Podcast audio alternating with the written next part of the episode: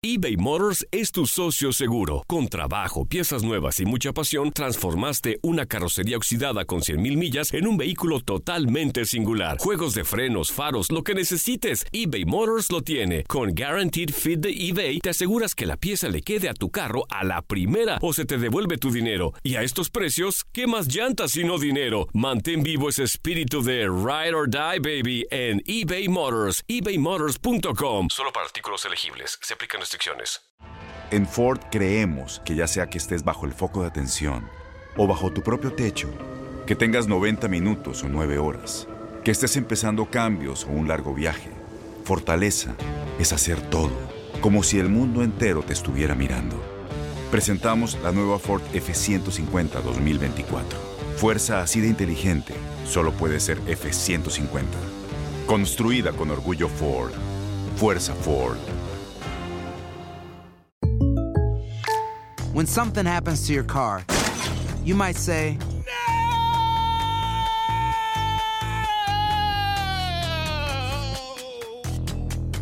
My car. but what you really need to say is something that can actually help. Like a good neighbor, State Farm is there. And just like that, State Farm is there to help you file your claim right on the State Farm mobile app. So just remember, like a good neighbor, State Farm is there. State Farm, Bloomington, Illinois. Boost Mobile tiene una gran oferta para que aproveches tu reembolso de impuestos al máximo y te mantengas conectado. Al cambiarte a Boost, recibe un 50% de descuento en tu primer mes de datos ilimitados. O, con un plan ilimitado de 40 dólares, llévate un Samsung Galaxy A15 5G por $39.99. Obtén los mejores teléfonos en las redes 5G más grandes del país. Con Boost Mobile, cambiarse es fácil. Solo visita boostmobile.com. Boost Mobile, sin miedo al éxito. Para clientes nuevos y solamente en línea, requiere AroPay. 50% de descuento en el primer mes requiere un plan de 25 dólares al mes. Aplican otras restricciones. Visita boostmobile.com para detalles. Somos lo mejor en deportes. Esto es lo mejor de tu DN Radio, el podcast.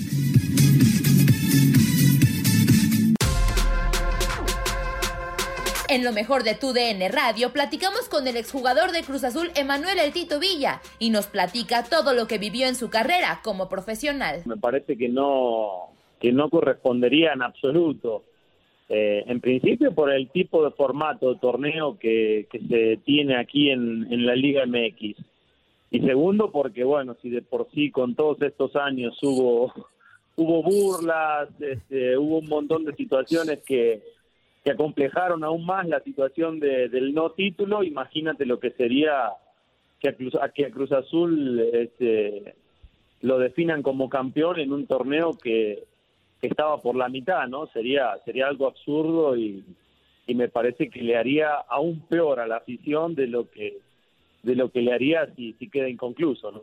Sí, claro. ¿Qué tal, Tito Villa? ¿Cómo estás? Te saluda Andrea. Yo quería justamente preguntarte sobre, tú estuviste en las canchas, no te tocó vivir, obviamente, una pandemia como jugador en activo, pero ¿cómo, cómo crees que es para un futbolista tener que, o sea, saber que se va a cancelar el torneo?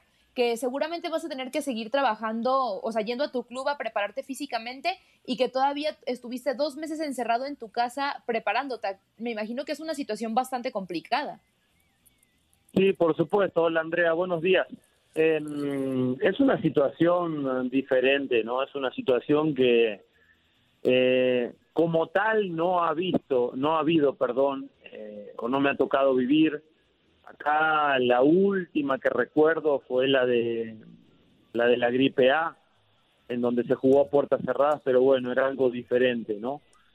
Estamos hablando de, de- una enfermedad que todavía no hay no hay una cura, de que se empiezan a hacer los protocolos de, de seguridad para ver qué, qué tanto se puede acelerar el, el- el- el retorno de la liga. Digo, hay muchas cosas. Eh, Yo creo que a nivel de prioridades lo, primer- lo primero que hay que pensar es en la salud de todos los involucrados en un partido de fútbol. Llámese jugadores, llámese cuerpo técnico, llámese staff de, de cada equipo. Eh, digo, hay muchísimos intereses económicos de por medio, pero es una situación muy difícil, primero porque, bien lo dices también, el futbolista eh, de por sí no está acostumbrado a parar tanto tiempo. Digo, no es lo mismo estar en tu casa entrenando, no sé, haciendo ligas, si tienes una bici o una caminadora, eh, no es lo mismo que estar en un campo de juego en un- con un balón, este, em, haciendo eh, haciendo jugadas con tus compañeros. Es, es un entrenamiento totalmente diferente, total, te, te pones eh, en muy mala forma, podría decir. Eh, además de eso, pues no tienes mucho para hacer, pierdes tu vida normal, el encierro también, quieras o no, si estás en tu casa, no creo que andes caminando o corriendo todo el día dentro de tu casa, ¿no? Estás mucho tiempo sentado, mucho tiempo acostado, eh, son muchas situaciones que, que, parecen tontas, pero, pero sí en el alto rendimiento son, son muy importantes, ¿no? Entonces, eh, creo que hay, que hay que tener cabeza, hay que tener inteligencia. Yo sé que, que todo el mundo quiere que vuelva al fútbol, que todo el mundo quiere que, eh, que las cosas se solucionen cuanto antes, pero tenemos que, que ver, me parece, con, con unos ojos muy inteligentes la situación que está viviendo no solamente México, sino el fútbol en sí. Y me parece que la salud de todas las personas está mucho más por, por encima de, cualquier deporte, de cualquier situación económica que se esté viviendo, ya sea a nivel de clubes o, a nivel de lo que me digas, ¿no? Eh, bien lo decían, es una, es una situación muy, muy compleja, pero, pero es momento de, de armarse de paciencia y decidir con mucha inteligencia. Zuli. Emanuel, es, es, un gusto saludarte, soy Zuli Ledesma. Obviamente, en tu experiencia como futbolista, ¿con qué momento te quedas? ¿Tu estancia en el fútbol mexicano o alguna otra experiencia que nos puedas compartir? Me parece que sin duda por, por mi carrera en sí, por, por los números tal vez, eh, y por el momento, eh, a lo mejor físico, psicológico, en el cual me sentí más maduro, yo sí me quedo con la época de Cruz Azul, fue fueron me parece los años que más pleno más pleno me sentí, que en mejores condiciones estaba y que bueno, eso se reflejaron en números al final de cuentas, ¿no? Eh, digo, a veces los números son fríos, eh, pero bueno, lamentablemente, sobre todo al delantero se lo marca por esa vía, ¿no? Eres delantero, tantos partidos, tantos goles, sirves, no sirves, lamentablemente muchas veces es así, y me parece que en Cruz Azul los números fueron demasiado buenos eh, en esos tres años que estuve, ¿no? ¿Cómo estás, Emanuel? Te mando un fuerte abrazo, Toño Murillo. Oye, preguntarte, uno acá del otro lado como aficionado, cuando empieza una temporada, pues la ilusión está a tope, ¿no? Con su equipo. Pero de repente uno se sincera y dice, chale, con el plantel que tenemos, este, pues no sé para qué alcance. Ustedes como futbolistas, o tú en específico, ¿tú llegaste a sentir eso, o sea, decir, ay, no creo que lleguemos al objetivo con este equipo, o, o, siempre tiene que ser impetuoso el futbolista y, pensar en positivo? Me parece, Toño, que, que es parte de la inteligencia del futbolista. Tú tienes que ser realista, digo, conforme vas creciendo, sabes también la materia prima que, eh, que vas teniendo al lado, eh, sabes y empiezas a conocerte tú mismo, sabes qué, puede, qué puedes dar y qué no puedes dar. Eh, y me parece que sí, es muy consciente, no en todos los equipos los objetivos son los mismos.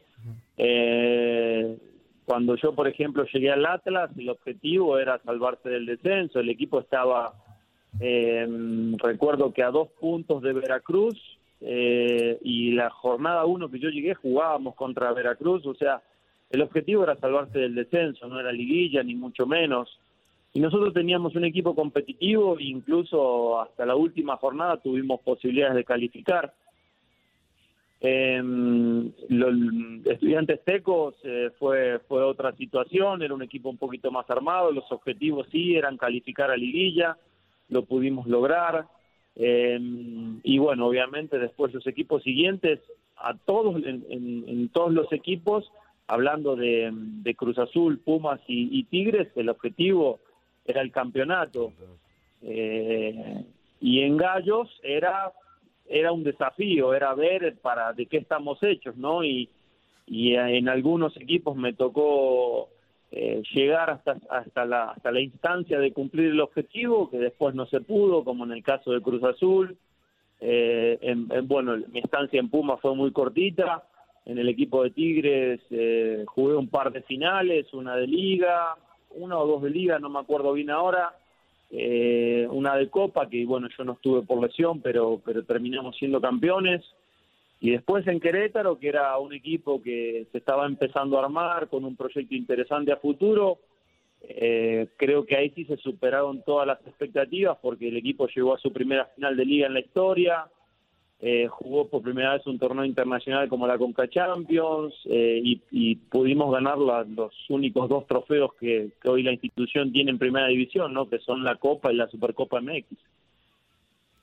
Oye, Tito, este, nosotros aquí tenemos mucha comunicación con nuestros radioescuchas y alguno de ellos ya me mandó por ahí una preguntita. Me dice que qué se siente que hayas jugado con, con el Chango Moreno.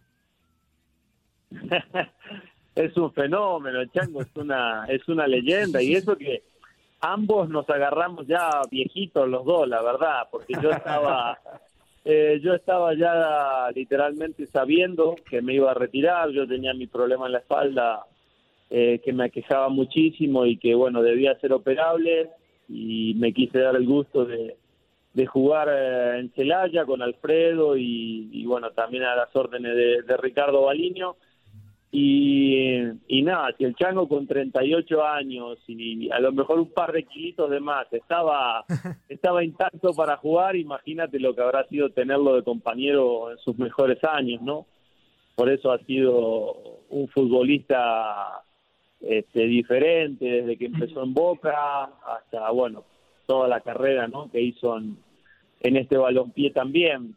Pero un futbolista sin duda diferente, un tipo eh, sumamente técnico, un 9 diferente, sin ser un killer, un tipo que, que definía muy, muy diferente al resto de, los centros delanteros, ¿no? Una técnica individual eh, envidiable, la verdad. Pero más allá de eso, digo siempre, eh, puedes tener un fenómeno de compañero que si como gente no acompaña ese don, este, es lamentable, ¿no? Pero el Chango, la verdad que es una flor de persona, un tipazo, y bueno, la verdad que son de las cosas que, que me llevo, ¿no? En, el final de mi carrera, en el último semestre de mi carrera, y bueno, y coincidimos que también nos terminamos retirando juntos, ¿no? En, en ese último torneo ahí en Celaya. Oye, Tito, yo quería preguntarte también sobre tu paso para Europa. Fue un año, si no, si no me falla el dato, un poquito más de un año. ¿Cómo lo viviste? ¿Cómo fue estar en la Premier League? Mira, fue la verdad que muy lindo. Eh, el reto y el sueño europeo, pues, eh, creo me parece que en la mente de todo jugador está. Y cuando llegó la posibilidad, yo a mí me llega casi un poquitito antes eh, de iniciar el 2008 y se habló en su momento con Tecos, la verdad que era una muy buena oportunidad tanto para mí como para el club también por por el dinero que le quedaba a la institución. Y llegué literalmente para un poquito antes el podemos decir el segundo semestre de la de la Premier. El Derby County iba último en la tabla general tenía siete puntos apenas en un poquito menos de, de haber terminado la primera ronda. Y cuando yo llegué dije uff va a estar difícil este, empezar a escalar posiciones porque ya había una brecha de puntos importantes contra, contra digamos, el cuarto de abajo, mirando de, abajo para arriba para salvarte del descenso, había muchos puntos y íbamos a tener que tener un segundo semestre importante. La cuestión de que cuando llegué allá yo no estaba llegando para salvar al equipo, sino lo que me dice el manager es que estaba armando el equipo para la Championship, para volver a ascenderlo en, en un año y medio, podemos decir, ¿no? Eh, bueno, eso habla de eh, la mentalidad que, tienen allá, eh, la estructura, cómo proyectan a futuro. Y bueno, la experiencia en la Premier League fue, fue realmente muy buena, compitiendo contra los mejores del mundo en una de, las ligas top para mí. jugué literalmente casi todos los partidos en Premier League y la Championship fue la que por ahí me, me decepcionó un poquito en cuanto a nivel futbolístico. A nivel físico, no, son, son animales, me parece que es mucho peor incluso que la Premier, pero la calidad futbolística sí se pierde bastante en la Championship. Y de por sí los equipos de Premier son equipos que optan por, por saltar líneas y apostar al juego directo, en la Championship, bueno, es doblemente peor, ¿no? Em, y fue por ahí lo que me terminó agotando esa temporada, ese año completo, eh, y lo que al final de después de la temporada eh, me termina me termina eh, por, por hacer querer salir, ¿no? más allá de que, bueno, en la Championship el equipo no, no se encontró y mínimamente salvamos la temporada llegando a la semifinal de la Carling, en donde de milagro nos dejamos fuera al Manchester United en semifinales.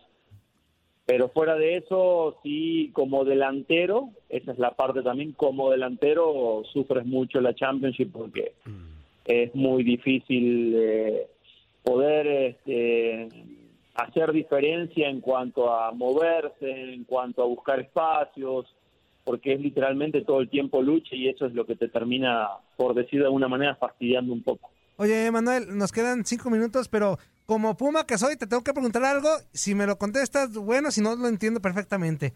¿Qué ocurrió en ese 2012? Porque, digo, Universidad cometió varios errores. A título personal, creo que el primero, la elección del técnico, en aquel entonces Mario Carrillo. Un error garrafal para mí, para la historia de Pumas. Este, y ojo, eh, a título personal.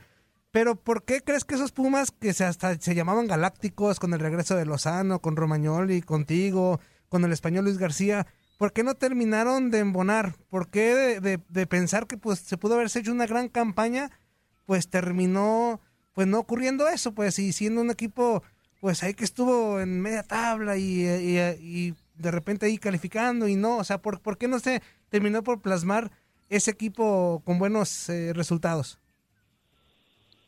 Yo lo que creo, Toño, es que mm, no hubo paciencia sobre todo con el primer entrenador eh, con el cual nosotros llegamos, que era Joaquín del Olmo. Eh, el equipo había empezado de menos a más, eh, no me acuerdo ahora si ganando uno, empatando uno, perdiendo otro, hasta que en la fecha 6 fue algo muy pronto, me parece que perdimos el clásico con Cruz Azul en casa y, y ahí a Joaquín lo corren. Eh, después sí, la, la, decisión de Mario eh, también fue, fue apresurada, fue incluso eh, difícil, no solamente para los futbolistas, sino para la afición de Pumas en sí, porque yo jamás vi entrar un entrenador a un estadio en su primer partido donde todo el estadio lo, lo abuche, lo sirve, y no tiene nada que ver con la capacidad de Mario, hablo de la identidad que a lo mejor eh, tenía Mario con, con el equipo de América y por eso también ese recibimiento pero yo sí se lo atribuyo a la, paciencia, el que el equipo no haya podido este, embonar, como bien dices, por ahí en, las primeras jornadas, ¿no?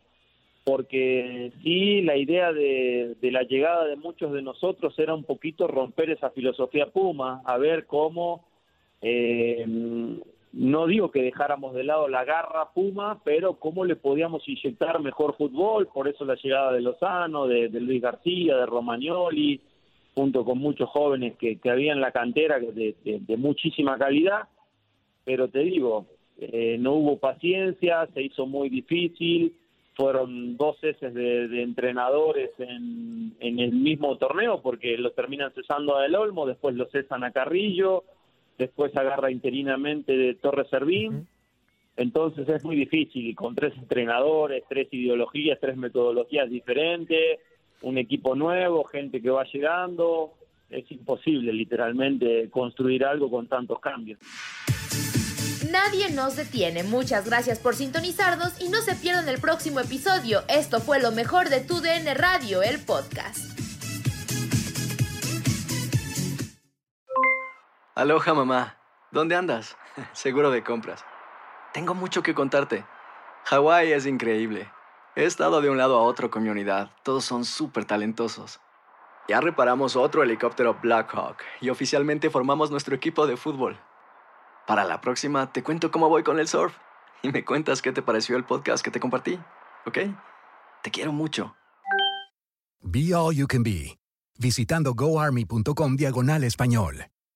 Boost Mobile tiene una gran oferta para que aproveches tu reembolso de impuestos al máximo y te mantengas conectado. Al cambiarte a Boost, recibe un 50% de descuento en tu primer mes de datos ilimitados. O, con un plan ilimitado de 40 dólares, llévate un Samsung Galaxy A15 5G por $39.99. Obtén los mejores teléfonos en las redes 5G más grandes del país. Con Boost Mobile, cambiarse es fácil. Solo visita boostmobile.com. Boost Mobile, sin miedo al éxito. Para clientes nuevos y solamente en línea, requiere AroPay. 50% de descuento en el primer mes requiere un plan de 25 dólares al mes. Aplican otras restricciones. Visita boostmobile.com para detalles.